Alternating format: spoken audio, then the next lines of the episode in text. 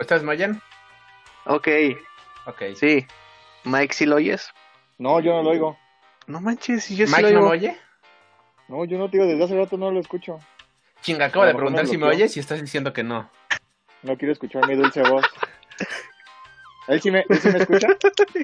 Sí, yo sí lo oigo. sí, Entonces, a ver, si quieres, mejor me salgo y ya yo entro después. salte y entra, a ver.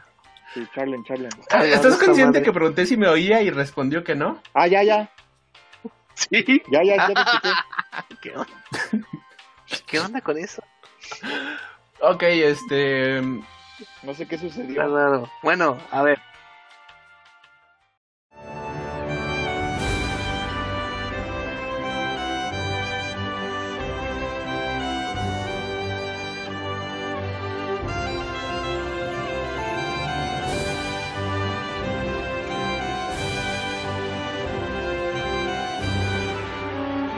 Bienvenida gente bonita a Channel.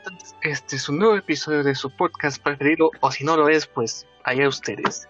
Mi nombre es Gabriel Chávez y ya saben que nos pueden encontrar en todos los servicios de podcasteo, ya sea se Anchor, Spotify, Google Podcast, Apple Podcast, eh, iVoox, este, también estamos en iHeartRadio, estamos en Deezer también, ta- eh, tenemos nuestro canal por ahí, aunque no se actualiza mucho, pero ¿quién usa Deezer? En fin, este, no vengo solo, vengo con dos invitados que espero se queden todo el podcast y no me voy a reprimir para hablar de un tema pues que creo que a muchos nos tocó este de niños y somos de los noventas y para no, no echarles más preámbulo, primero vamos a empezar con el que ya ha asistido a nuestros podcasts, que es el joven Aldri de FreakTube News. ¿Cómo está, joven Aldri?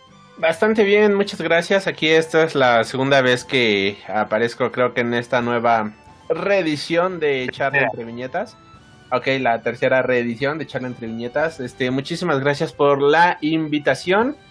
Y pues sí, tienes razón, ya cualquier persona noventera le tocó esta película, pero también, bueno, esta saga, pero también es una saga tan buena que cualquiera, cualquiera le puede entrar porque quien en su sano juicio odia a los dinosaurios. Es una persona sin corazón. Exacto. Solo Donald Trump o posiblemente el peje, pero. Pero ellos no nos escuchan. Ajá, exacto. Ok, muy bien, gracias joven Alde. Y también tenemos eh, un nuevo invitado en esta nueva etapa del podcast, que es más y nada menos que Mike Maca, que creo que es el que más aportará a este episodio. Y pues los, lo recibimos con un fuerte aplauso. A ver, mi yo del futuro pones aplausos en esta parte del podcast. Muy bien, Mike, ¿cómo, cómo le va en esta noche? Bien, bien, muchas gracias, Gab, por la, por la invitación. Igual, ya sabes, aquí con el, con el viejo Alri. Este, pues sí, primera vez que estoy aquí en el, en el programa, pero eh, pues muchas gracias. Y pues nada, ¿no? Este, como dicen, un buen programa, una, un buen tema también. Yo creo que es de, de mis películas favoritas en la historia. Y pues yo creo que a todos, ¿no? O sea, es una película que a todos nos gusta, a todos nos marcó. Entonces, pues sí, si, no tienes corazón, seguramente no te gusta o no te gustan los dinosaurios, pero eh, eh, pero pues no, la verdad es que sí es una buena película. A lo mejor difiere un poquito en lo de la que es una buena saga, porque la verdad es que no. Pero sí es una muy buena película. Entonces aquí vamos a ver qué onda. Ok, y bueno, antes de empezar con el tema, pues es algo que le preguntamos a cada, a cada invitado que se estrena en este podcast. Y bueno, Mike, ¿cuál fue, o si recuerdas también, cuál fue el primer cómic que leíste en tu vida? O, o de los primeros que dijiste que, no, pues ya quiero más de esto de, de las historietas. Uy, pues fíjate, yo, yo creo que empecé como que muy avanzado. Este, o sea, me refiero a avanzado a que ya una historia que que eh, conllevaba muchas historias detrás y pues yo empecé desde ahí, en un viaje a Acapulco cuando era niño. Ajá. Eh, me acuerdo que íbamos en carretera, nos, meti- nos metimos a un Walmart, entonces, pues ahí vendían, pues obviamente ya ves que venden toda la, este, bueno, hubo un tiempo antes cuando vendían todos los de Editorial Beat, Ajá. y pues yo compré el primer número de Marvel vs. DC, Órale. y ese fue el primero que, que leí de, de- o sea, en mi vida, bueno, o sea, supongo que antes habré leído alguna historieta o en el periódico o algo por el estilo, ¿no? Pero digamos, formalmente un cómic como tal fue el Marvel vs. DC, el, el primerito. Y, y con ese fue con el que con el que me con el que perdí mi virginidad en los cómics. Muy bien, ¿eh? después- me gusta ese término. Ya, ya después de hecho, un amigo que estaba conmigo en la primaria, este, yo, yo pues obviamente en ese tiempo creo que nadie sabía sobre editoriales y nada sobre el estilo, ¿no? Y pues cuando, cuando llegué de, Acapulco, pues, era, era un vecino mío, era muy amigo mío. Y entonces pues le platiqué, ¿no? Le, le dije del, del, del cómic y demás. Y entonces recuerdo que ya después él me dijo, ah, mira, yo también tengo cómics y no sé qué. Y dos, tres días después me trajo los otros tres números. Ah, oh, eso sí es buena suerte. No, porque su mamá trabajaba en, en, trabajaba en Editorial Beat. Ay, güey, este, este, este un gido. Ajá, no, sí, o sea, pero la, la cosa, te digo, o sea, insisto en lo que decía antes, ¿no? No, en ese tiempo no conocía el impacto de lo que era tener un contacto que pudiera trabajar en Editorial Beat, porque casi casi era como tener tu propio señor del periódico al lado de tu casa. Ya con eso ya podías pedirle todo. Pero pues la verdad es que no, no, nunca lo aproveché, o sea, simplemente él me regaló eso y pues ya lo, lo agradecí como regalo de amigo para tener toda la historia completa. Pero sí, ese fue el, con el que yo me inicié en los cómics. Wow, pues sí, es una, una buena historia. Fíjate que, bueno, yo en lo personal empecé esto ya bien en secundaria y desafortunadamente pues no, pues, o sea, sí había gente que te preguntaba, sí había amigos, alumnos que te preguntaban, ¿no? Oye, pues, ¿qué onda con esta historieta? De hecho, me tocó mucho en 2007, que fue cuando fue mi último año de secundaria, cuando fue el boom del hombre araña, no sé, ese tipo de cosas que ya te empezaron a preguntar de, ¿qué onda con este, este, personaje y tal y cual? Pero, fíjate que nunca me tocó, este, eh, pues, así como que alguien del, del, del grupito del salón, así como que, ah, también te gusta esto de las historietas. Yo también, ¿no? Pero pues es una buena historia. El, el, o sea, tuviste tu primer dealer de cómics en, primaria. Así es, y, lo curioso aquí es que como dices, yo la verdad, pues no sabía mucho de cómics y ni siquiera tenía amigos que le gustaban los cómics. O sea, yo me enteré de eso con él por coincidencia. O sea, no era de que nos la pasáramos hablando de cómics ni nada. al contrario, de hecho nosotros éramos amigos por Pokémon. por Pokémon, por los tazos. No, por los juegos. Yo siempre, siempre he ah, jugado desde las tarjetas. desde niño. De Nintendo. No, sí, o sea, en el Game Boy. Oh, ya. O sea que hay, Pokémon de Nintendo, hay Pokémon de tarjetas y hay Pokémon de tazos. Yo, yo fui de tazos, la verdad. ¿Para qué, ¿Para qué miento? Y de anime. Ah, y el anime. Bueno, es, es que el tazo y anime es como que van de la mano, ¿no? Casi, casi. Sí, sí. No, sí, de hecho, o sea, es como... Yo por eso, de hecho, cuando platico con el joven Alri, yo digo que Pokémon es la franquicia más rentable del mundo. Porque es una... Realmente es una franquicia que... O sea, empezó en el 93, ¿no? Ajá. Igual que nuestra película de la que vamos a hablar. y, y empezó como un juego de cartas, como bien mencionas, y después fue cuando sacan el sacan su primer videojuego y, y el boom, ¿no? Sale el boom de todo de todo Pokémon con Pokémon este amarillo.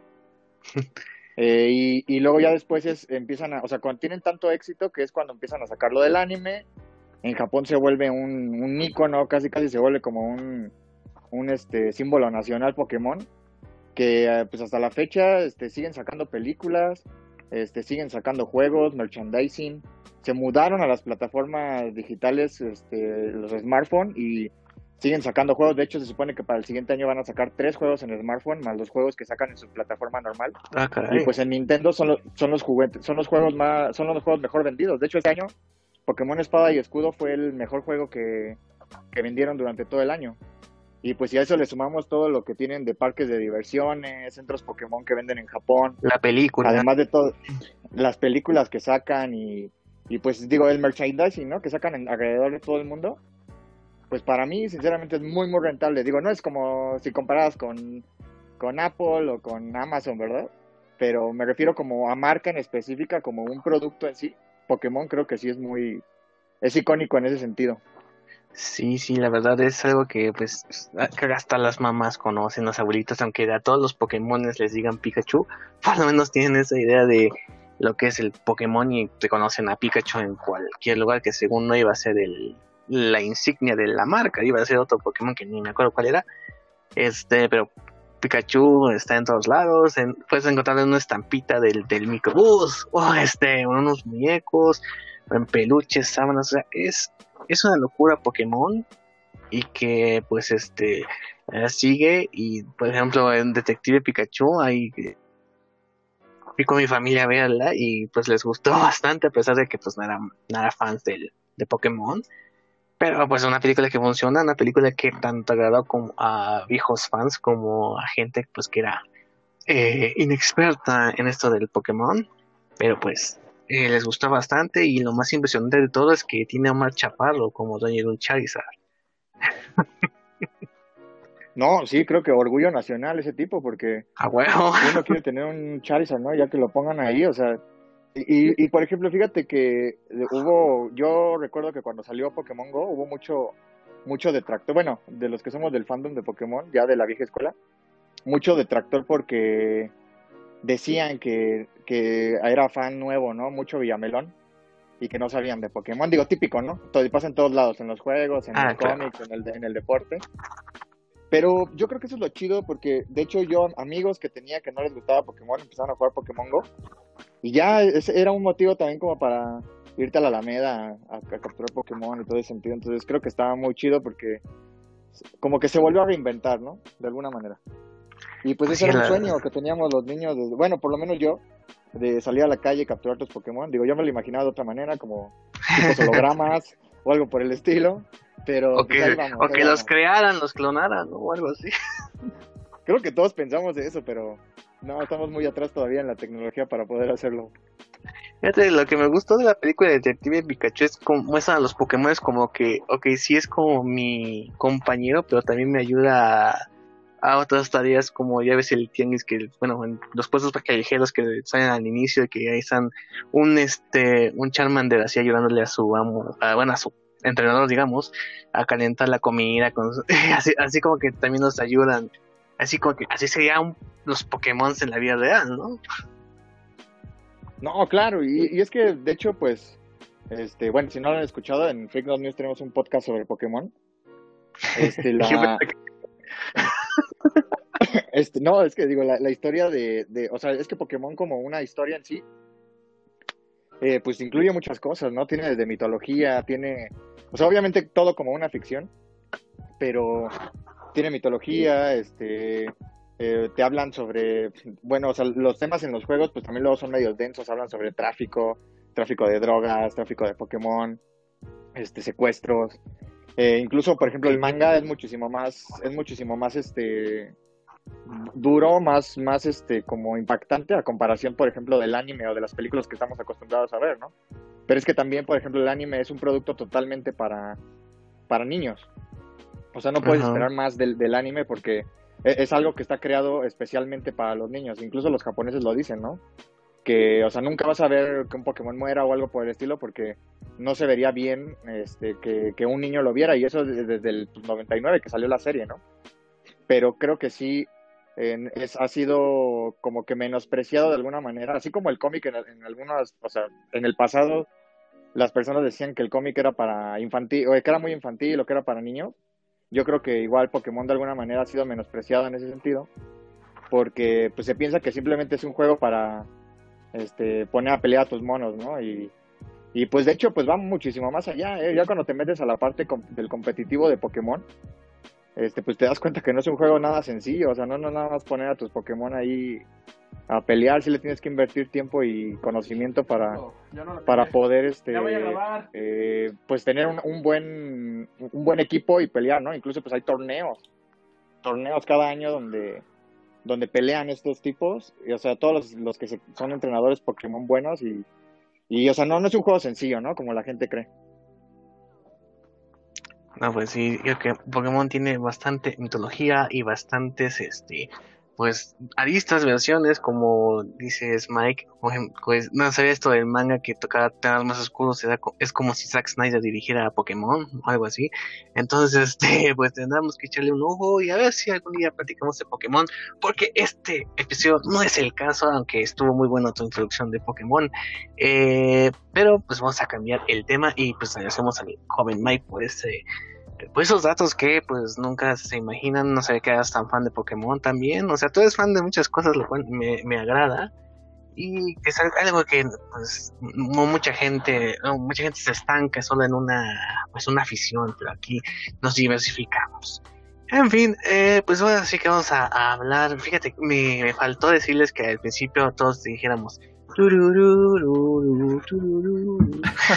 Así cantar el Jurassic Park por el gran eh, John Williams, pero pues obviamente vamos a hablar de esta saga de dinosaurios que pues empezó por el año 93, que ah, fíjense que, bueno, ya tiene tiempo, ¿no? Pero por mucho tiempo no, yo no sabía que se basaba en un libro, que de hecho lo escribe Michael Crichton, que eh, se especializa en hacer este historias donde la ciencia pues sale mal, ¿no? O sea, siempre la ciencia al llevarla a un punto al extremo, eh, pues eh, que involucra avaricia, involucra este, sueños guajiros, pues siempre sale mal para eh, la humanidad. Y este, y, y ya obviamente primero vi la película, no, no me tocó en cines, hay que decirlo, no me tocó en cines Jurassic Park. Yo la vi obviamente en Canal 5, pero ya después me tocó leer la novela que pues sí este hay cosas que como que pues sí le cortaron hacia la edición en cines pero creo que tanto la película como el libro pues sí tienen este bastante eh, en sus y que la película, de hecho, eh, fue, es, se me hace muy curioso que el libro salió en el 90 y la película se estrenó en el 93. Prácticamente, supongo que se hicieron de los años de los derechos para el cine mucho antes de que se publicara el libro en sí. Pero eh, es una película que cuando eres niño, cuando tienes 5, 6 o 10 años, pues te explota la cabeza, ¿no? Los dinosaurios 30 años, si no lo has visto obviamente, tienes 30 años y no has visto Jurassic Park, ¿qué onda contigo? Pero ver los dinosaurios, los efectos especiales que aún se mantienen, que es increíble, eh, y obviamente es tal verlo de niño a verlo ya más este más adulto los transformos que tocan la película y que pues le entiendes más y le encuentras más profundidad, ¿no? Y bueno, empezamos con el joven Mike. Eh, ¿Cuándo fue la, cómo fue tu primera experiencia con Jurassic Park? ¿Fue en la tele? ¿Fue en el cine? Pues mira, la verdad no recuerdo si fue en, la tele o, bueno, me, refiero en el canal 5 porque también la vi en el 5 o si fue en mi casa. Mira, yo, yo recuerdo tres peli yo, yo recuerdo tres películas que tenían este mi papá de VHS, que era y que siempre las veía, ¿no? Que era Jurassic Park, este, Indiana Jones, el arca perdida, y Space Jam. Esas, esas son películas que casi me sé de memoria porque las veía y las veía y las veía y las veía. Y pues fue, digo, literal, fue tal el impacto que tiene esa, que tuvo esa película en mí, que pues por eso soy geólogo, ¿no?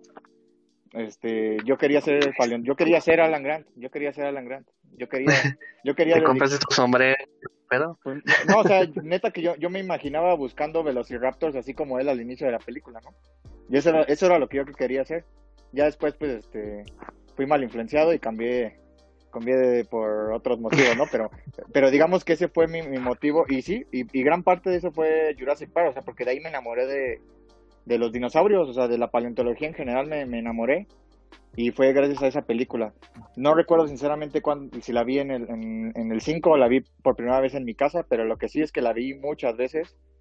Y pues hasta la fecha es una película que, disfruto mucho ver, creo que envejece bien la película, o sea, los efectos creo que hasta la fecha, aunque ya se ven malitos, este, siguen disfrutándose muy muy bien, sobre todo porque el, en su gran mayoría fueron animatronics, creo que eso es lo que le ayuda muchísimo a la película.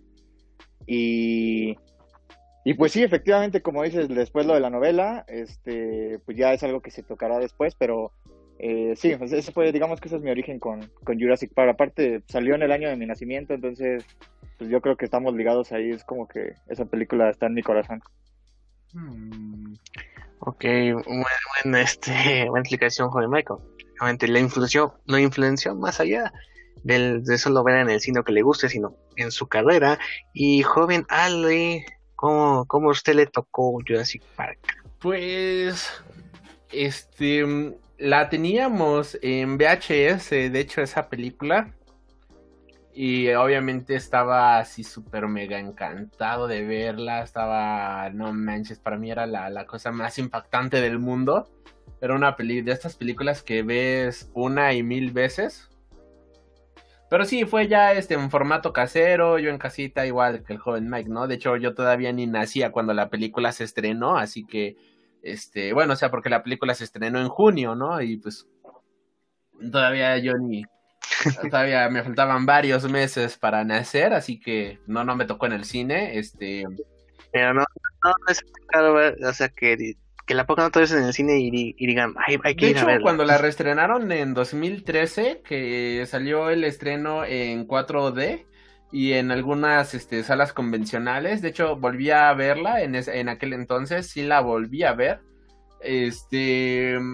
Y, y sí, me, me gustó muchísimo. O sea, y algo que me gusta mucho de esta película es que eh, no, no, no siento que haya envejecido mal, ¿sabes? Por ejemplo, cuando la vimos en el cine, ahí que fui con varios amigos de la escuela, igual, no manches, o sea, la, dejando de lado que era 4D y todo eso, o sea, la película se mantenía bien, ¿no? O sea, se mantenía fresca como una película contemporánea. Y recientemente, bueno, no recientemente, hace como un año la volví a checar.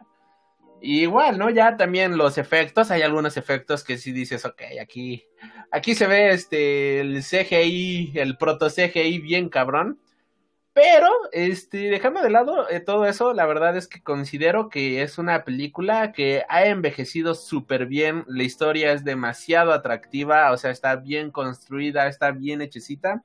Pero volviendo a la pregunta inicial, pues sí, mi primer acercamiento fue aquí en casita, este, en VHS, ahí viendo esta película. De ninguna de estas películas las vi en el cine hasta, hasta el reestreno y después Jurassic World. Porque no, no, no, no, ninguna de estas este, las vi en, en cine, vaya. Pero sí, mi primer acercamiento fue en formato, en formato caserón. Y yo no he leído el libro, nada más este, para, para mencionar, el libro no, no lo no, no, no lo he leído. Ok, no, no, no vamos a spoilear el libro, porque sí tiene mucho, este, mucha diferencia, bueno, no tanta diferencia, pero por ejemplo el 2, pues sí, totalmente diferente.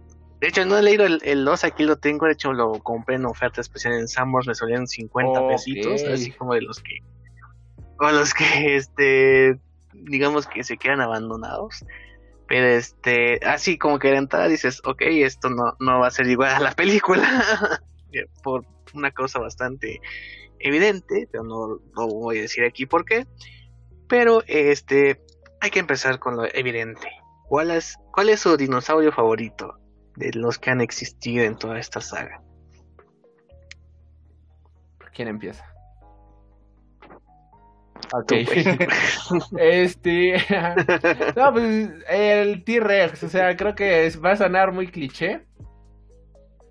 Pero no, la verdad sí es el más impactante. O sea, es el que lo ves y. Y te zurras ahí parado donde estás, ¿no? Está increíble. De hecho, tanto en la película o te sudas como el abogado, ¿no? Que lo, lo Ándale, sí, no, no, no. Y también, por ejemplo, tanto en la película clásica del 93 como en Jurassic World, World, algún día aprenderé a pronunciar esa palabra, este, World. eh, no manches, o sea, también esta escena cuando se agarra con el I-Rex, cuando están peleando y todo eso, es como, ah, está, está increíble. Y ya, pues al mero final, ¿no? Ahí ver al T-Rex ahí paradito, eh, por encima de todos, dando su rugido, es de, ay, qué belleza, qué belleza. No, no, no, la verdad está súper eh, brutal ese, ese dinosaurio. Así que, sí, sí, sí, sí diría que es mi, mi favorito, honestamente. Joven Mike. Pues ya ves que te dije que yo quería ser Alan Grant. Pues mi dinosaurio favorito pues sí es el, el Triceratops, ¿no? Pero si hablas de la película, es este, sí, definitivamente es el T-Rex. Es que creo que es icónico, es, o sea, todo, ¿no? Tanto, tanto las escenas que tiene el, T-Rex, por ejemplo, o sea, lo que dice Alan Grant de si no te mueves no te va a ver, o sea, que literalmente tiene que ver eso hasta cuando pelea con los, con los raptores, ¿no? Y el grito icónico al final. Y pues como dijo Aldrich, o sea, incluso en Jurassic World, eh, pues estas peleas que tiene, este, la, pelea que tiene con el Indominus Rex, está, o sea, creo que es icónico, o sea, todos recordamos Jurassic Park por, por el T-Rex y, para todos el T-Rex es el, el, dinosaurio más atemorizante de todos, ¿no? Entonces creo que sí, o sea, si, si hablas de la saga, pues el T-Rex, ¿no? Es muy, muy icónico.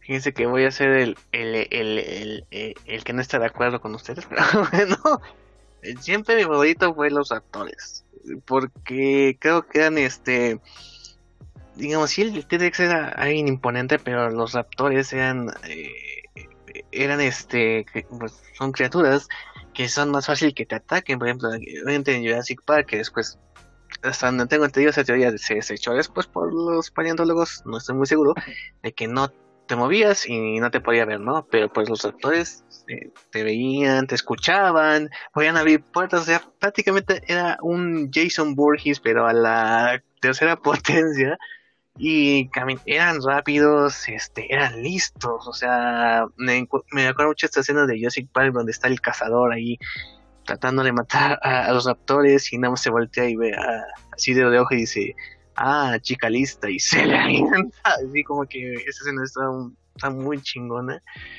Y, y inclusive las nuevas, me encantan los raptores, como ahora el personaje de Chris Pratt, así como que los controla y esta escena de donde va él en una moto y los raptores así escoltando, dices, ay, güey, está muy pendeja, pero está genial esa escena, ¿no? Entonces a mí me han gustado más los lo, que el tiranosaurio, pero obviamente el tiranosaurio pues es el, el, el icono de, de Jurassic Park, que inclusive Jurassic World lo reafirman, o sea, sí va a haber otros dinosaurios, pero el, el rey o la reina, dependiendo de cuál película sea. Así que según, según la primera es una hembra, ¿no? Tengo entendido. Entonces, pues va a ser la reina o el rey, el, el tiranosaurio Rex. Entonces, este, bueno, ya sabemos que la primera película es una, es una joya. Pero, ¿qué pasa con las otras cintas? Por ejemplo, la, la 2, que es El Mundo Perdido de Lost World, que traen a Ian Malcolm de regreso. Algo que, es, que se asocia completamente en el libro. Pero este eh, eh, está, eh, además, se dirigida por Spielberg, igualmente la secuela. Pero es una película bastante extraña, ¿no? O sea, como que se, se nota que se hizo al vapor la cinta. O sea, hay momentos buenos, por ejemplo, esta escena donde están en, en este camión eh, que, que, se, tienen al cachorro dinosaurio y ahí van la parejita a hacerle de pedo así como no tienes a mi hijo, hijo de tu puta madre. Es una escena bastante densa, también este eh, es, es curioso ver al dinosaurio en la ciudad, así como que es el tan atractivo esta cinta, pero pues no le llega a lo que fue eh, la primera. Entonces, ¿ustedes qué piensan de esta secuela? Por ejemplo, joven Mike, ¿qué fue lo que le faltó? ¿O si es una digna secuela? ¿O qué onda? Pues mira, hablaré en, en general de las de las cuatro secuelas que todavía hay. Sinceramente no. o sea, Espérate, ¿cuatro? mira, la- la- pues sí, porque Ah, sí. chinga, ¿Cuál es la...? eh, inclusive Dos y Jurassic, tres. Jurassic World, eh, Ah, ok, ok, Jurassic ok. World y Jurassic World The Lost World también son secuelas porque son directamente de ahí. O sea, no son no son reinicios como tal. Ok, va, va, va, va, perdón, yo la estaba contando como dos sagas diferentes. Sí, dije, ahorita dijiste cuatro y fue de, ¿what? ¿Cuál? ¿Cuál me perdí? Ok, continúa, Bueno. muchachón. Bueno, digo, Ah, no sé, eso- si, no sé si, si ustedes lo tomen igual. Yo digo que sí es este. Pues porque, di- digamos, ellos lo que retoman es el mismo parque que estaba en el pasado, ¿no? Lo que te explican en la primera película. Sí, o sea, digamos que es la misma línea de tiempo. Exactamente. no es desde antes de inicio, es una continuación, pero en otros personajes. Sí, pero bueno, en, digamos, la, la segunda película, este. Que de hecho, pues, o sea, curiosamente toman a, a Ian Malcolm como protagonista. Eh, pues la verdad, es, yo creo que es la peor de, to- de todas. A mí no, sinceramente no me gusta, Ajá. creo que le quitan mucho el espíritu de Jurassic Park. Yo, bueno, aquí para que veas, yo no, yo nunca he leído el segundo libro, entonces no sé, no sé si va de la mano como con la película.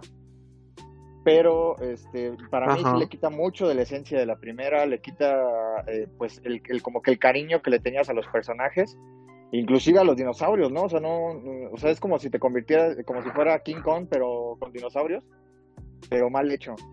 Y, y en el caso, por ejemplo, digo, si me puedo continuar con las siguientes, es lo mismo, ¿no? O sea, la tercera Ah, claro, claro. trata de redimirse un poco con, con este hecho, pero por ejemplo hay muchas como que incoherencias, ¿no? Inclusive en toda la- bueno, no voy a hablar de incoherencias porque Jurassic Park está llena de incoherencias, pero digamos en comparación de la No, primera, no una película dinosaurios. ¿Cuál es la incoherencia ahí?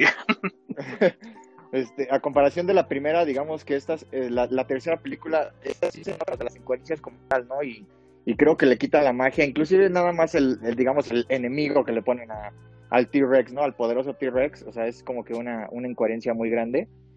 Y por ejemplo, aquí yo voy a diferir en lo que decías tú, joven Gap, de los velociraptores. Porque mira, algo que tiene la película de, de Jurassic Park es que, por ejemplo, la primera escena que vemos de los velociraptores, no sé si la recuerdan, este, es, es una, es una eh, escena impactante. Y es impactante porque no ves a los velociraptores.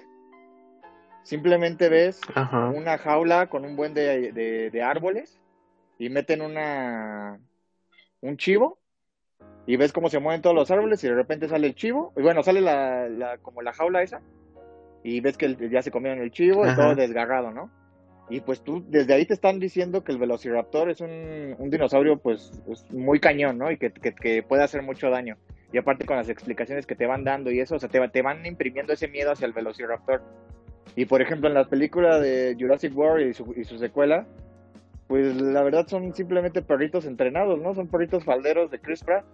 Entonces, este, creo que le quitan ese poder a los, a los velociraptores que tenía la, la película original. Y que como tú bien dices, o sea, o sea por ejemplo, la, la, escena de cuando están en la cocina con los niños y los velociraptores, o sea, es, es, es, es, cuando la ves de niño es muy, ¿cómo se puede decir? Muy tensa porque tú estás ahí. Es muy de terror. Sí, es muy de terror, o sea, te pone la inteligencia del velociraptor como que puede abrir las puertas, ¿no? Y tú así como de, ¿what? No pueden ni abrir los, los, aliens de señales, pero sí pueden abrir los velociraptores. Y entonces, este. Eh, pues es, es, una escena muy tensa y ves viendo al velociraptor y sientes que en cualquier momento te va a comer, ¿no? Y te digo, y en, y en el caso de, de, Jurassic World, pues sí, le quitan ese poder al velociraptor. O sea, obviamente te lo ponen como un dinosaurio muy inteligente y demás, pero te digo, se vuelve un perro nada más. O sea, de ser el, el más chingón se vuelve un perro. ok, bueno. Respeto tu opinión, amigo Michael. Bueno, es que esa escena de la moto, digo que sea, estaba en el cine y yo así, ¡ay! gritando como en concierto Justin Bieber. ¡Ay, no! no, es que, o sea, estoy de acuerdo, o sea, la neta se ve súper cool, o sea, la, última escena final donde, donde está peleando el, el T-Rex con el Indominus y luego llega Blue y le empieza a morder los ojos y al final se lo come este el, el Inoceramus, o sea, no manches. Tampoco no, no, cualquiera, cualquiera se mojó ese día en ver esa, esa, esa escena, ¿no? Sí, no, pero es, que como de, es, es brutal toda esa escena. Como el meme, ¿no? De la, de, la, de la chica ahí toda mojada de su falda, así igual todos quedaron los cines, ¿no? Todo apestoso y pegajoso. Sí, no manches, hasta parecía estreno de película de anime. Pues así dice así como de, no manches. Es más, el Inoceremus ni siquiera tiene ese, ese tamaño. Una incoherencia en la película en donde hay dinosaurios clonados genéticamente. claro, o sea, por eso te digo. Por lo menos a lo mejor hubieran hecho. Es más, si nos vamos a esa, el Velociraptor ni siquiera tendría que, que ser por, por qué ser así. Solamente fue por el guion para que se viera chulo. Pero pues el Velociraptor no es más grande que, que, que o sea, el tamaño de tu rodilla, ¿no? Son como gallinas. es un pollo. ¿En serio? Son Sí, sí. Pollo. O sea, pues, el pollo es la evolución, la evolución del velociraptor según. Ay, pero ¿a poco hasta hace 60 millones de años medían eso? también. Ya ves que fue el mismo año. Ya ves que sale un Dilophosaurus, a lo mejor el Velociraptor es su, su, su evolución. Oh, por Dios, acaban de romper una... su corazón. A ver, Velociraptor. no sé qué con la ok, bueno. Este sí, obviamente las secuelas pues no han... hablando de la 2 y la 3, Lost World y Jurassic Park 3, que prácticamente Jurassic Park 3 es traer de nuevo a Alan Grant, digamos, el, uno de los más queridos de la saga. Y este, y no entendí nunca si era el mismo parque. Ah, ah, paréntesis, paréntesis, no seas mentiroso. Aquí dice que los adultos medían un metro ochenta. si se supone que sí era el mismo parque, ¿no? pero era como una sección que era como una tipo reserva. Pero sí era en la misma isla ah, ok, pues sí. Ah, ok. Ahora sí, lo que decía el joven Aldi que medían uno... 1.80. Ah, de mi vuelo, no chingues. Sí, decía, miden 1.80 de alto y ¿Qué onda? O sea, ¿cómo...? ¿Qué Bueno, pasa? esas siguen teorías machuchas. Ay, che joven Aldi, así lo veo. Es que es lo que estaba, es lo que estaba diciendo, que según se decía Don Google, que mide uno, medía uno 80 el velo- velociraptor. No manches, no. No le hagan caso a Google, al todo. No. no le hagan caso a ese pendejo que no sabe nada de Google. a ver, Aldi, ¿nos escuchas? No sé, a ver. Dice Aldi que medían 1.82. ¿Quién lo dice? ¿San Google o Wikipedia? Eh, um, lo dice ahorita. Ahorita te digo la referencia. Aguántame dos segundos. Porque aquí Juan Mike dice que mis huevos son azules. Azules como blue. El Museo Americano de Novi Novitate. Del. Esto es este. Con información sacada de un esqueleto de un Velociraptor en el American Museum Novitates en 1999. Información sacada por Norrell M.A. and Macovixi. No, no, pues es falso. De hecho, mira, es que por ejemplo hay, hay unas especies, pero no son el raptor como tal, que sí son un poco más grandes. De hecho, son los que se les llaman. Ay, se me fue el nombre. Que son los que tienen de, de cadera de ave, ¿no? Ajá. Que se supone que esos son los que, digamos que son los que evolucionaron directamente hacia, pues a lo que nosotros conocemos ahorita como las avestruces. Esos sí eran de tamaños muchísimo más grandes, pero no eran el velociraptor como tal. O sea, no eran los que tenían el cerebro eh, planeador, el cerebro estratégico, que trabajaba en equipo, o sea, no son esos. Esos son los que evolucionaron a las aves y el, y el raptor como tal, pues fue el, el que... De hecho, después ese evolucionó a uno que se llama Microraptor, que es el que ya tiene plumas. Y luego ya después se, eh, pues se supone que es el eslabón que evoluciona a las, a las aves que vuelan, ¿no? Pero, eh, digamos, en el raptor, como ellos lo plantean, no es de ese tamaño, son pequeños. Ok, le creo al geólogo que quería ser paleontólogo. No sé De tú, hecho- Aldi. Si quieres puedes buscar el Microraptor para que lo veas cuál es, cómo, cómo ya evolucionó de esa madre. Ya tienen sus alitas ahí, se ven chulitos también. Se ven como, no sé, como tipo de los picapiedra, yo creo. The Top Comics. El lugar donde encontrarás reseñas, entrevistas y toda la información acerca de tus películas, series, videojuegos y personajes favoritos del mundo nerd. Si eres un noob que no sabe nada o una enciclopedia comiquera con patas, The Top Comics es el lugar para ti. Tenemos lo básico y también lo que probablemente no conocías. ¿Qué esperas para formar parte de la comunidad nerd más grande de habla hispana? Y si ya estás suscrito, gracias por ser parte de la comunidad de The Top Comics. Joven Aldi así como que... No, ni madres, eran unas chingaderotas como en la película. El No, Velociraptor pues- mongoliensis es el que. No, a ver. El mongoliensis es el que parece ave. Ajá. Ay, no, Ok. Wow, estoy aprendiendo en un programa. También.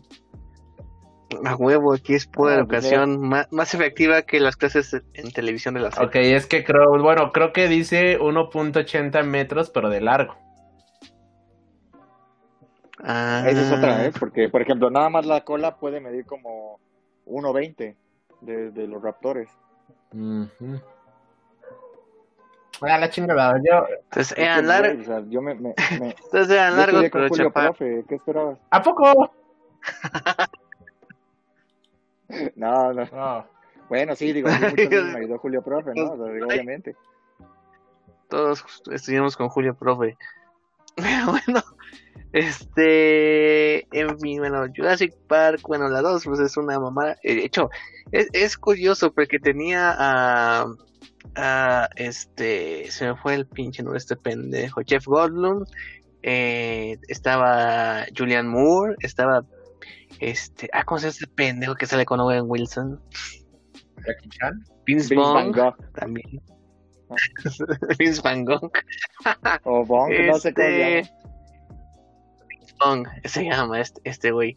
Y es, era un, buen cast, pero pues sí, la película como que fue más, más de desmadre.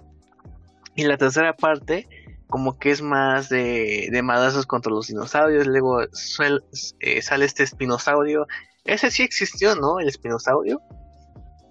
Sí, o sea, el espinosaurio eh, sí existió, pero era más pequeño. Y de hecho, pues no era carnívoro. O sea, por eso tiene su, su hocico así. Ah, ¿no? porque con- no, comía peces. O sea, por eso te digo que es una incoherencia A de ver, que comer a peces con- no es comer carne, lo cual te convierte en carnívoro. Bueno, era carnívoro, pero sus mandíbulas no estaban hechas para comer otros dinosaurios. Ya, por deja de. Entonces, por lo tanto, no podía pelear con el... No, no, o sea, no me lo estoy diciendo porque Ah, O sea, cuando te pones a para ver la Porque me película, se ve, preguntaste. se ve bien chido, ¿no? Tú dices, ah, no manches, este güey tiene una, una aleta y todo puede pelear. Unos. Ajá, sí, o sea, es como lo que platicaban en Titanes del Pacífico, ¿no? Ah, este güey lanza ácido y vuela y su cola de espinosaurio, pero, pero, no, o sea, la realidad es que, pues, o sea, y luego lo pones contra el tiranosaurio, donde la mandíbula más poderosa de toda la Tierra, pues no manches, en, en, en tu vida le vas a ganar, güey. Pero pues se ve, sí se O sea, sí se que lo que, que el que el espinosaurio le, le, el cuello al T-Rex es tan ilógico como Superman tronándole el cuello a Zod. No, ¿por qué va a ser ilógico? Scott sí puede tronarle el cuello, tienen la misma fuerza. Y el espinosaurio, Ah, ok, eso es más justificado. claro, el espinosaurio no, porque no tiene la misma mandíbula. Es como si pones a pelear un, Ok. un Rottweiler contra un Chihuahua. Ah, así de ese, esa comparación. Sí, porque no tiene la misma fuerza. Ok, es- eso sí está muy cabrón. O sea que ahí sí se la jalaron los, los el director. Entonces, este, Es que eh, o sea, te bueno, esto- de hecho, es la- el poder del guion. O sea, necesitaban un dinosaurio que le pudiera hacer frente al, al T-Rex y por eso lo ponen a ese, pero realmente, pues sí, sí estaba mal. O sea, es por eso que en Jurassic World optan por poner dinosaurios modificados, porque no hay nadie que le pueda ganar al T-Rex. O sea, y realmente no hay. O sea, aunque sí hay muchos este, carnívoros dentro del, del, de, o sea, del, de los dinosaurios, o sea, de, la- de las especies como tal, no había ninguno que le pudiera ganar, Ajá. digamos, de- en, en, en ese sentido, ¿no? Porque, por ejemplo, un anquilosaurio o un triceratops igual le podía ganar sin problema. Pero, digamos, si ya lo ponen así de cuerpo a cuerpo como lo ponen ahí, no, no, no, no podían, no, no, no había ninguno. Y entonces, pues por eso mejor prefieren que sea el Indominus Rex y todos estos dinosaurios modificados, ¿no? Porque ahí, por lo menos, digamos que tendría un poquito de lógica que un dinosaurio modificado sí puede darle batalla a un, a un T-Rex. O sea, imagínate un T-Rex con, con la inteligencia de un raptor, pues no manches. se lo coge. Ah, no, este. No, ya ve. No, pues, eh, ahora sí que ya. Bueno, no sé, quién sabe, ¿no? No, no conozco la naturaleza tal, claro. Pero, eh, sí, digo, bueno, en la parte 3 también salen los pterodáctilos que estaban casi este sin presencia en la, en la saga y aquí los, los meten. Y pues estuvo muy cajeteado como los metieron, así como un aviario, pero con puros pinches pterodáctilos, como que no es una muy buena idea. Pero, eh, en fin, este, bueno, ya vamos a lo que es Jurassic World, que, que fue la que reinició la saga, y que tuvo, que fue un madrazo de taquilla, o sea, es así como que dejaron pasar el tiempo suficiente para que extrañáramos las películas de dinosaurios, y este, y pues eh, se, viene- se llega con Toro esta cinta que es este, dirigida por Colin Trevorrow, que pues eh, dicen que es bien mamón, no, no, sé la verdad, pero pues por lo menos esa película como que entregó mucho, eh, pues mucha diversión, la verdad no es una película profunda como lo es Jurassic Park, eso es, no hay dura, pero por lo menos sí está muy divertida, sí puede ser pendeja en varias partes, pero le digo, eh, ver los dinosaurios, ver cómo funciona el parque, porque nunca habíamos visto eso, o sea, cómo funcionaría el parque si todo había salido como tenía que salir, y pues ahí vemos que este pues prácticamente sería un Disneyland o un este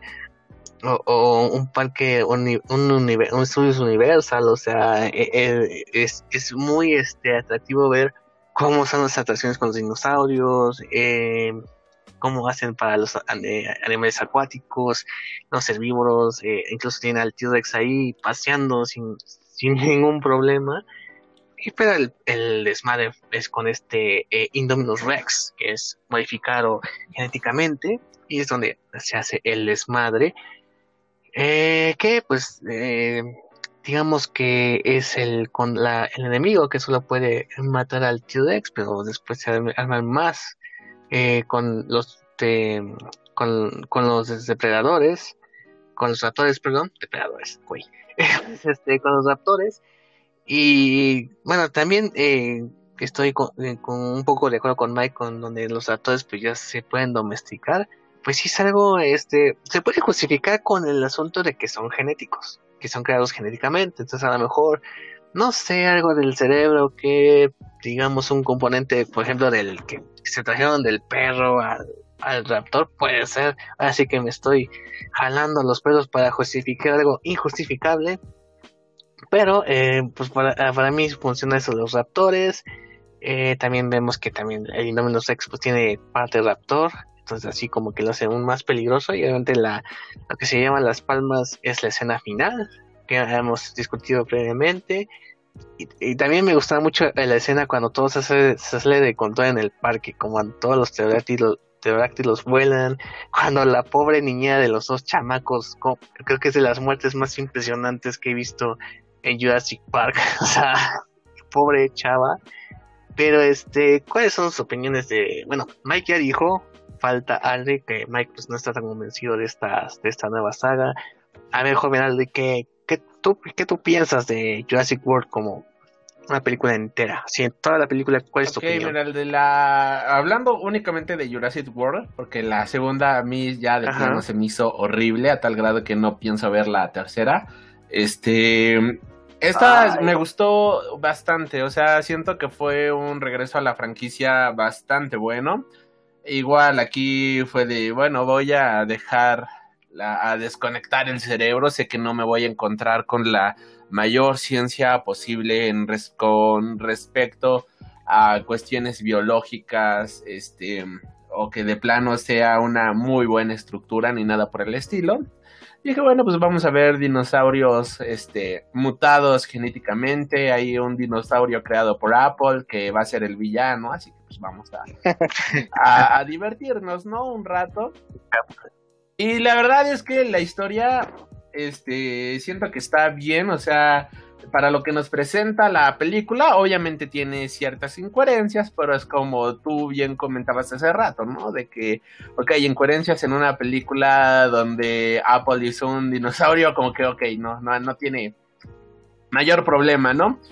Eh, la historia, lo reitero, o sea, lo que yo quería ver eran dinosaurios, dinosaurios peleando, y me dieron dinosaurios y dinosaurios peleando. Creo que la las actuaciones fueron buenas. El momento que aquí yo voy a diferir con lo que decía el joven Gabriel también hace rato, este el para mí el momento que me rompió de cierta manera aparte de la ilusión de esta película y que me hizo poner así como que la cara en la frente así como diciendo de ay qué mamada estoy viendo fue cuando eh, sale este ay, este Star-Lord, ¿no? Con los Velociraptors. Chris, Chris Pratt, ahí con los Velociraptors. Ajá. Yo así dije, ay, no manches, qué pinche mamada. O sea, está buena la escena, dices, ok, está épica, pero si la si te la pones a pensar un segundo, yo, yo sí me quedé así con cara de, ay, qué mamada. A ver, pero después fue de, ok, sí, es una mamada, pero recuerda, película de dinosaurios enfocada a un público infantil.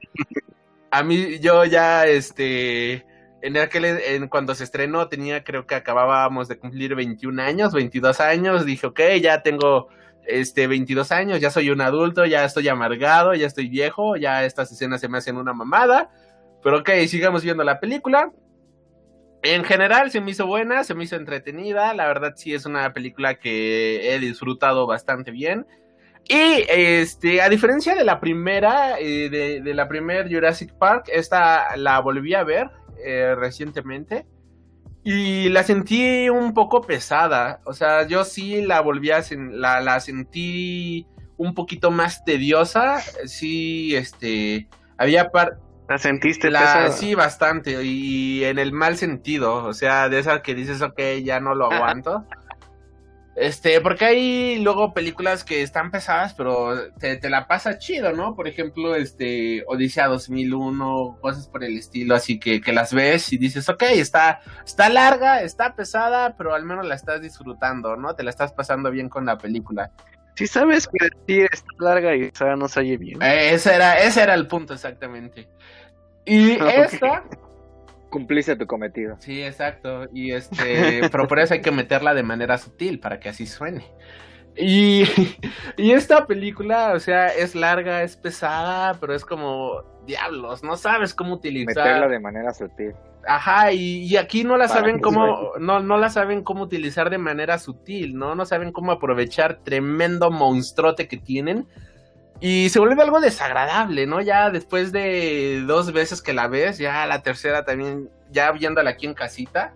Y dices, bueno, pues estás en casita, más hogareño, el calor de casita, tranquilito, vamos a disfrutar de una película. Y es como, no, no la estoy disfrutando igual, ¿no? O sea, me falta algo.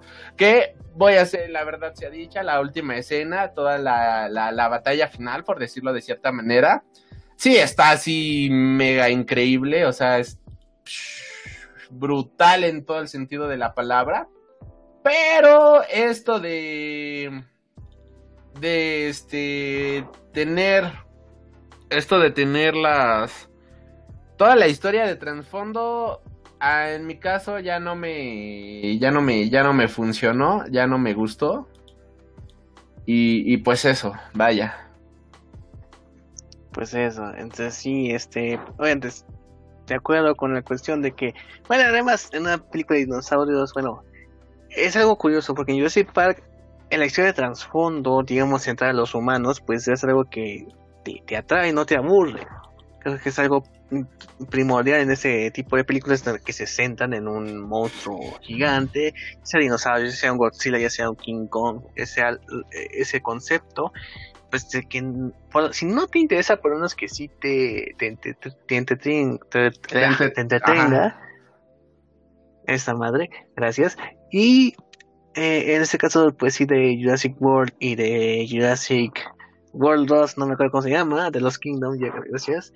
Eh, pues sí las historias de Transformo pues no son ni entretenidas ni interesantes. O sea por ejemplo en Jurassic World pues sí es eh, pues digamos sirve para avanzar la trama eh, tienes la cuestión de los niños que sus papás se van a divorciar, tienes la cuestión de la tía que descuida a sus sobrinos, tienes la cuestión del, de, ese entrenador de Owen, según recuerdo, de Chris Pratt, de, obviamente, pues no, es, no hay tanto trasfondo, sino que más anduvo con la chava, eh, el trasfondo de el, el, el, científico coreano que está utilizando el ADN de los dinosaurios para crear armas, eh, el trasfondo de, de Kingpin, que es el malo del parque, eh, digamos que son, que sirven para avanzar la, trama. Pero en el caso de Jurassic World The Lost Kingdom, eh, eh, el punto es que, digamos que tenían un concepto interesante porque yo lo vi como una casita del terror, pero de dinosaurios. Así como que en un, en un escenario muy contenido, así como casita de horror, pero así como que un dinosaurio está acechando por la mansión, ¿no? no sé si revolucionario, no sé si demasiado arriesgado, cuando ya estás acostumbrado a, ver a los dinosaurios en un espacio bastante enorme, en un espacio bastante donde se, se ven cómo se comportan, cómo los, los personajes pueden explorar todo ese ámbito de los dinosaurios. Luego traes a los dinosaurios a, a un espacio bastante reducido, así como que pierde el chiste de lo que ha sido todas estas películas. Ahora, con la tercera parte, no sé si fue así como que caer para el fondo para otra vez y nos a tope con el cuestión de los dinosaurios ya en este en un, en un ambiente pues que es mundial, o sea, todo el mundo. Pero sí, no sé si esto era necesario en la 2 para que llegáramos a ese punto en donde, ok, los dinosaurios ya están sueltos por todo el globo, conviviendo con los humanos y a ver qué va a pasar. No sé qué, qué opinen del de la 2, que bueno, Al día dijo que ni va a ver la 3, o sea, yo sí voy a ver la 3, ¿no? Pero este, creo que lo que más eh, le, aplaudo a la 3, digamos, el concepto, digo, de la 2, perdón, es el concepto atrevido de eso de la casita de horror.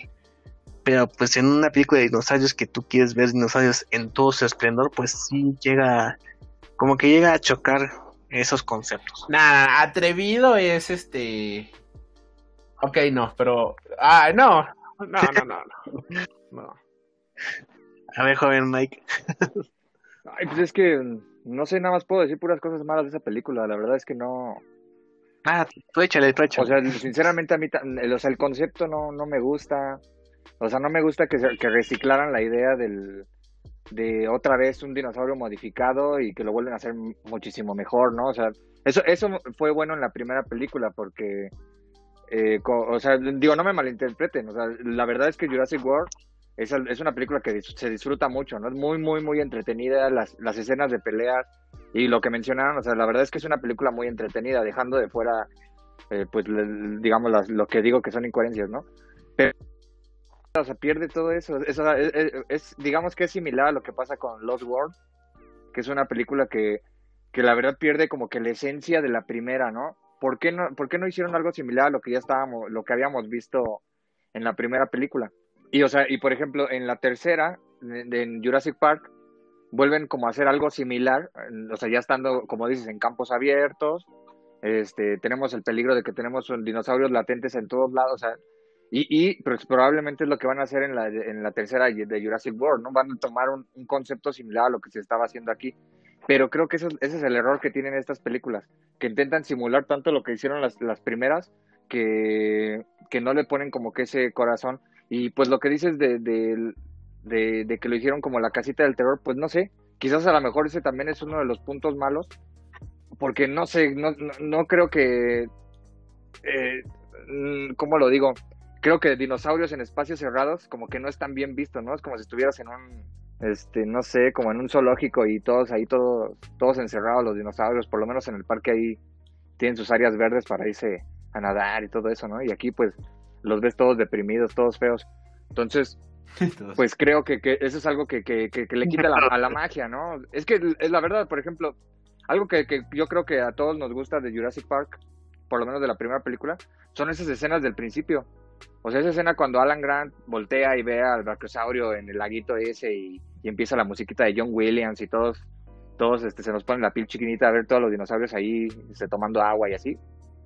Eh, o sea, eso es lo que nos gusta, ¿no? Verlos como que en su ambiente, verlos, verlos a todos este, andando, esa escena de cuando le avientan los mocos a la niña, el, el brachiosaurio, y que lo ves ahí comiendo ojitos, o sea, eso, es- eso está padre.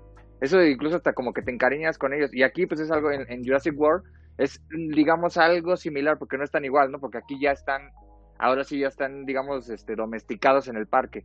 Pero es algo similar. Y en las otras películas, bueno, en- tanto en Lost World como en Jurassic World 2, ya son animales que están totalmente capturados, ¿no?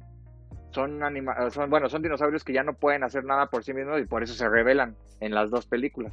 Y entonces creo que eso es algo que le da como que el punto malo al, ta- o sea, al espectador, ¿no? Porque como que esperas ver otro tipo de cosas dentro de la película. Y, y pues no sé, sincer- sinceramente a mí esa parte de, de utilizar a los dinosaurios como armas, pues a mí nunca me gustó, dejando de que, o sea, o sea, sin mencionar que sea una incoherencia, o sea, se me hace como una idea muy estúpida. Es como, ahora sí, tipo nazi sobre tiburones zombies voladores. O sea, no manches, o sea, ¿cómo vas a utilizar velociraptors para, te vas a montarlos, ¿no? Para irte a combatir a los alemanes. No, o sea, es- creo que es una, es, es una idea que sí está medio, medio rara.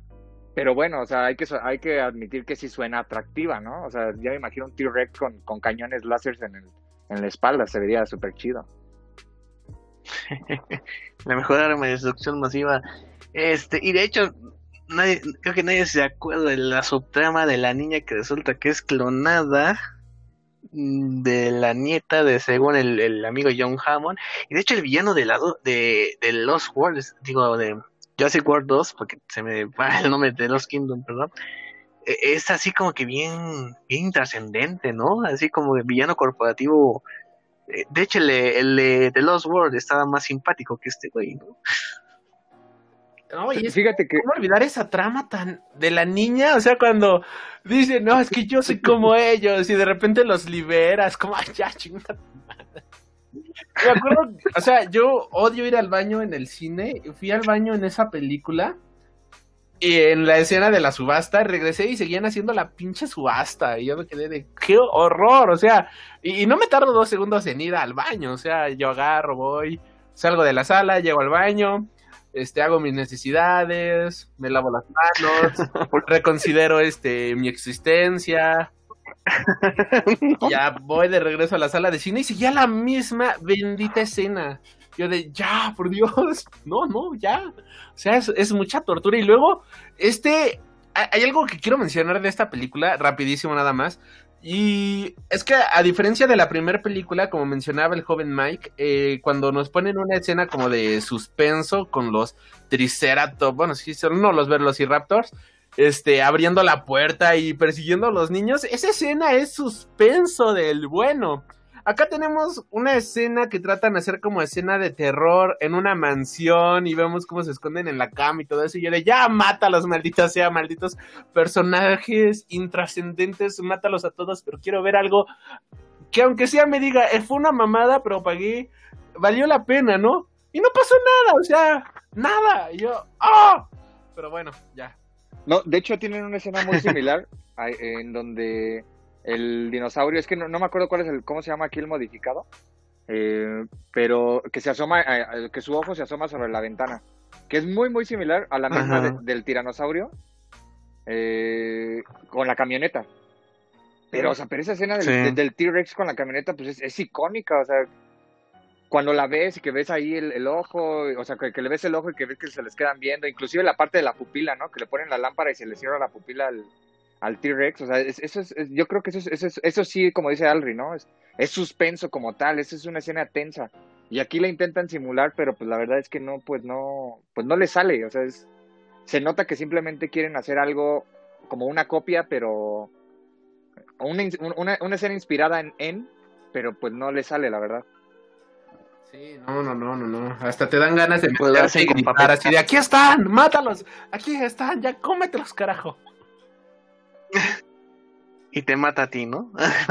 Creo que acabaría con detrás de, de ver esa película.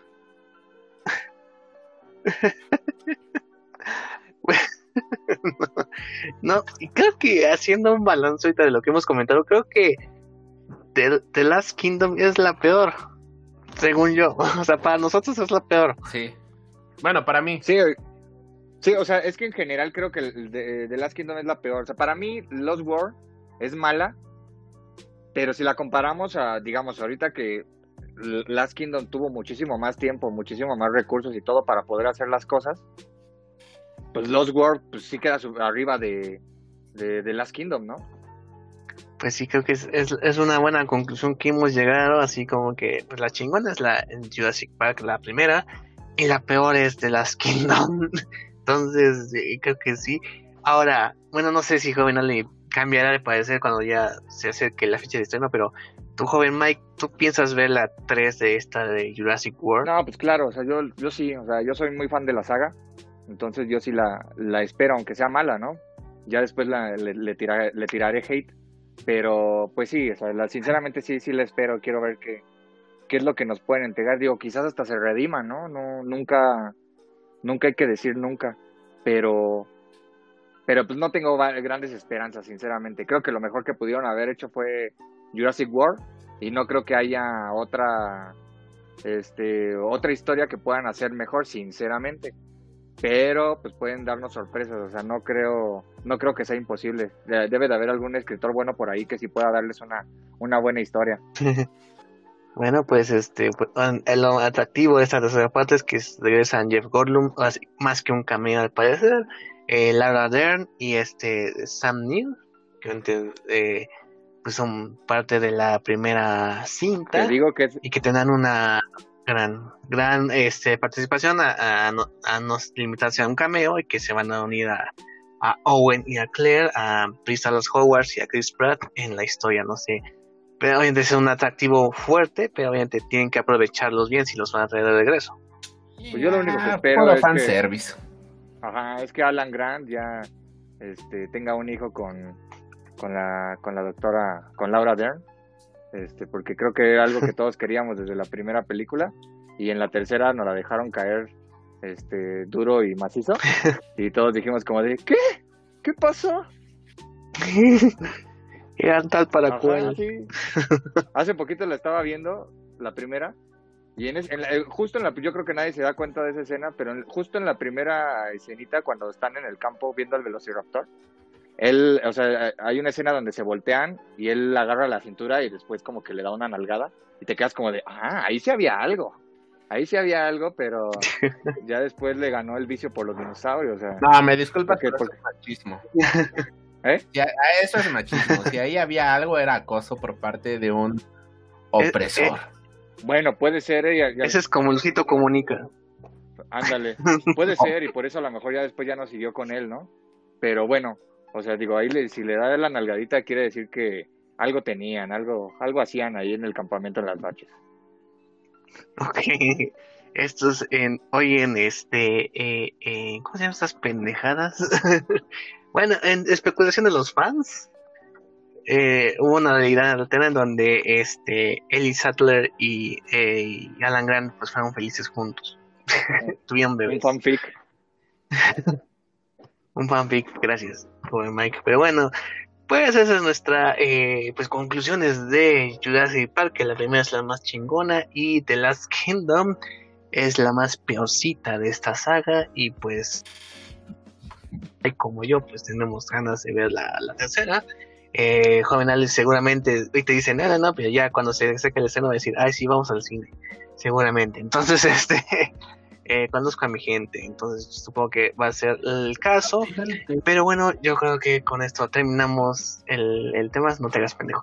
Eso terminamos el tema de Parque Jurásico en este podcast. Y no me queda más que agradecer tanto al joven Mike como al joven Aldi por aceptar estar en este episodio. Y primero, joven Mike, podrías despedirte ante nuestra audiencia y decirnos en dónde te encontramos en Facebook o en Messenger o en alguna red social por ahí. Sí, claro, digo, pues muchas gracias, joven Gap, por, por la invitación. Este sí, fue, fue un placer hacer aquí el, el podcast, un tema muy, muy bonito para mí, me gusta mucho. Y, y pues nada, nada más agradecerle a la gente, que espero que también que les guste el programa. Eh, pueden encontrarme en, en mi Instagram como Mike Maca-cos. Eh, ahí subimos fotos de cosplayer. Bueno, son fotos que tomo de cosplayers, aunque ahorita no estoy subiendo nada porque, pues ya saben, ¿no? Pandemia. Y, O sea, las Ajá, acosabas. exacto. Las acosaba en el baño y ya después pues, subía las fotos, ¿no? Para que fueran de calidad. Y pues también pueden encontrarme en, en, en este bonito podcast, Freak Noob News. Ya tengo mi green card, ya el joven Alre ya, ya me la dio. Y este, ahí pueden, ahí pueden Oh. ver, este, bueno, bueno, pueden escuchar nuestros programas. En, bueno, eh, creo que eso se lo dejo al joven Alri, creo que él puede decir mejor las redes. Pero ya andamos por ahí haciendo también unos muy buenos programas. Estos, estos últimos programas han estado muy, muy chulos. Creo que la pandemia nos ha hecho mejorar mucho. Y pues ahí, este, pues vamos creciendo cada vez más. Creo que es algo chido. Sí, como dice el joven Mike, pues ahí Freak News, ya este, encuentran el programa, está dividido en varias secciones, tenemos sección de cómics, sec- sección de videojuegos, eh, recomendaciones en donde hablamos de cine y varias este, series, o sea, ahí la sección de cine y series, y regularmente tenemos un tema principal en donde pues hablamos ya sea, por ejemplo, la última semana fue de viajes en el tiempo, la, el próximo programa será de aliens, eh, hemos tenido así otros este, programas revisitando películas clásicas, hablando de algunas sagas. Eh, que por cierto se viene una saga que espero que les guste a todos ustedes, que van a ser tres episodios, que se va a poner bastante guapo ahí para finales de septiembre, principios de octubre. Les Eh, va a gustar, les va a gustar. Sí, sí. Y este, Es la saga de este de Santo, de los está muy Santo. similar en cuestión de Tiene que ver, tiene que ver. sí tiene muchísimo que ver ahí este y nos encuentran en Spotify, iBox, iTunes, Mixcloud, TuneIn, Google Podcast, este y varias retransmisoras más. Eh, como Freak Noob News, también en redes sociales nos encuentran como Freak Noob News. Si gustan verme manquear, duri- por ejemplo, hoy manqué durísimo ahí en, en Star Wars eh, Fallen Order. Estaba con la segunda hermana ahí de los inquisidores. Vete a la fregada, le bajé la. Hice algo que odio decir y es que le bajé la dificultad así a lo más facilito porque de plano no podía. Ya llevaba como media. Shame, shame, media hora ahí shame. manqueando y dije, no, ya, ya, ya, esto ya duró demasiado. Este, pero bueno, ahí si me quieren ver manquear en, en Fallen Order, pues ahí estamos, en Mad Max también. Ya a partir, ya, ya tenemos también el de Avengers para, para jugarlo, darle durísimo ahí a través de Twitch. Todas mis Dicen que está Ah, chingón, te ¿no? diré, eh, ya, ya vi el gameplay y híjole, híjole, híjole, como que sí me, sí me, sí me está, sí me está dejando de ver, pero bueno, ya, ya, ya, ahora sí tocará jugarlo y, y dar nuestra opinión. En cualquier, Yo veo las cinemáticas porque no tengo ni Xbox ni, ni. PC ni nada. Y no, y está bien pesado, o sea, necesitas este 50 de instalación y 50 para, para poderlo correr chido, o sea, sí te ocupa tus 100, 120 gigas para, así mínimo, o sea, sí está, está, está choncho el muchacho. Y este, en cualquier red social, si me quieren seguir a mí personalmente, como AlriFreak, y ya para cerrar el comercial, productos personalizados en Personalizamos Todo, ahí por si quieren playeras, tazas, cubrebocas, termos, este, ¿qué más hacemos? Este. Hacen bonitos cubrebocas. Stickers, este, pues digo, pósters, stickers, lanyards, cuadernos, también a láser, eh, todo eso, pues ahí lo... Cuadernos a láser así. Sí, sí, Nunca me sí, dijiste. este, tenemos grabados en acrílico, madera, metal, por si quieren ahí algún llavero, alguna, este, o sea, varias cositas, aquí le, le, le cotizamos, la mayoría de los productos son a partir de una pieza, obviamente si pides en mayoreo, pues ya va bajando el precio, o sea, ya si pides que 50, que 100, pues ya psh, el precio va ¿Para qué pedir uno? ¿Qué puedes pedir 50, Ajá, no, y la, te digo, la mayoría de los productos los puedes pedir desde una pieza, porque luego muchos dicen, no, es que quiero un botón de, eh, por ejemplo, el botón de Watchmen, ¿no? Y en muchos lados, no, pero es a partir de 50 piezas, no, pues nosotros te lo hacemos a partir de una pieza, la imagen que tú quieras y a excelentes precios, que si quieres la foto del bebé, que si quieres, este, cualquier cosa por el estilo, este, Que si quieres el Top Comics en un botón sin pagar derechos de autor, puedes. Como al ser un producto este personalizado, único y bajo demanda, sí se puede. O sea, porque no estamos Te manejamos el legal en el contrato. Sí, no, y es que de cierta manera el cliente es el que nos da lo que ellos quieren, o sea, como tal, nosotros no tenemos nada hecho, todo se hace al momento. Obviamente hay diseños que ya sabes que, que se van vendiendo, ¿no? Y pues ya sacas que el diseño de la bandera para este el 16 de septiembre, ¿no? Que el de Santa Claus o algo por el estilo. Pero, pues, o sea, ya sabemos que Santa Claus vende, ya sabemos que las cosas mexicanas venden. Así que pues de eso ya de- en ese sentido, pues ya tenemos como cierto stockcito. O sea, de que la gente dice, oye, ¿tienes una taza de la Mona Lisa? Ah, sí, tengo estos diseños. Y pues ya le, ya, ya tenemos alguno hecho, ¿no? Pero que si tú quieres, por ejemplo, como el joven Gaff, ¿no? De que es que yo quiero de Wonder Woman. Pues ya le hacemos, este, le pasamos los diseños, se lo hacemos, y pues ya ahí tiene su, puede ser taza, cubrebocas, playera, termo, este, tarro, tequilero, rompe... Ah, también hacemos rompecabezas, llaveros, este... Ahora sí, lo que gusten, personalizamos todo a través de Facebook, Instagram y demás.